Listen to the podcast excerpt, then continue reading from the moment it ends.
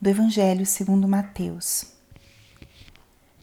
Naquele tempo, quando Jesus e os seus discípulos estavam reunidos na Galileia, ele lhes disse: O filho do homem vai ser entregue nas mãos dos homens. Eles o matarão, mas no terceiro dia ele ressuscitará. E os discípulos ficaram muito tristes. Quando chegaram a Cafarnaum, os cobradores do imposto do templo aproximaram-se de Pedro e perguntaram: O vosso mestre não paga o imposto do templo? Pedro respondeu: Sim, paga. Ao entrar em casa, Jesus adiantou-se e perguntou: Simão, o que te parece? Os reis da terra cobram impostos ou taxas de quem? Dos filhos ou dos estranhos? Pedro respondeu: Dos estranhos. Então Jesus disse: Logo os filhos são livres.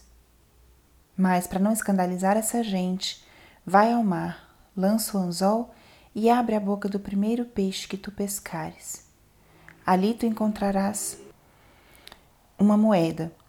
Pega então a moeda e vai entregá-la a eles por mim e por ti. Palavra da Salvação. Espírito Santo, alma da minha alma, ilumina minha mente, abre meu coração com teu amor, para que eu possa acolher a palavra de hoje e fazer dela vida na minha vida. Estamos hoje na segunda-feira da 19 semana do tempo comum. Tempo comum é esse tempo onde a liturgia nos traz a vida de Cristo aquilo que ele fez, que ele disse, e nos permite assim conhecê-lo mais. E vamos ver o que a palavra de hoje nos diz. A palavra de hoje nos relata dois momentos, dois encontros, dois diálogos. O primeiro, Jesus anuncia a sua paixão. Jesus fala para os seus discípulos do que aconteceria com ele anuncia que ele iria sofrer, morrer e ressuscitar. Jesus anuncia algo muito forte, muito profundo, que era o cume da sua missão. E em seguida, eles chegam a Cafarnaum e os apóstolos Pedro é questionado sobre o pagamento do imposto do templo e depois tem todo um diálogo com Jesus sobre o pagamento do imposto.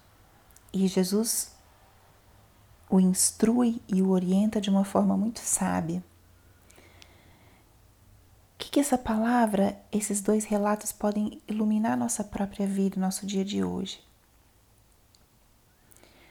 Uma das coisas que a gente pode aprender ou refletir à luz dessa passagem é como a nossa vida também transita entre momentos extremamente profundos, sérios, importantes e entre coisas tão cotidianas, burocráticas, práticas da vida. Jesus tinha acabado de revelar para eles algo muito sério e muito importante, que era o mistério da sua paixão. Os discípulos acolheram aquela fala, diz a palavra que ficaram entristecidos. E em seguida saem e voltam para Cafarnaum, chegam a Cafarnaum, que era a cidade deles, onde eles se estabeleciam, onde tinham sua casa, e são questionados pelo imposto e entram num outro nível de diálogo, de algo totalmente prático, é, parte dos deveres que eles tinham dentro da sua religião é, ou dentro da sua cidadania.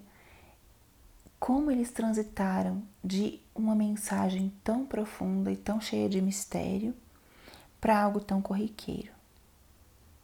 E muitas vezes na nossa vida as coisas são assim. Temos momentos de profundidade espiritual onde Deus toca na nossa alma, onde a gente está em contato às vezes com o mistério da fé, com os sacramentos, com a própria palavra de Deus. E depois voltamos para o dia a dia e temos que tratar de assuntos que são muito corriqueiros e muito parte da nossa vida cotidiana, dos nossos deveres de Estado.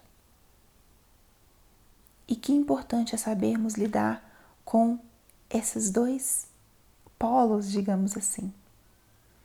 E principalmente perceber que Jesus, nosso Senhor, está em tudo. Jesus, nosso Senhor, está tanto no momento onde revela o mistério, quanto no momento mais prático e cotidiano ou dos nossos próprios deveres e obrigações civis e religiosas. Jesus revelou a sua paixão e em seguida resolveu o como iam pagar o imposto. Ele está em tudo na nossa vida.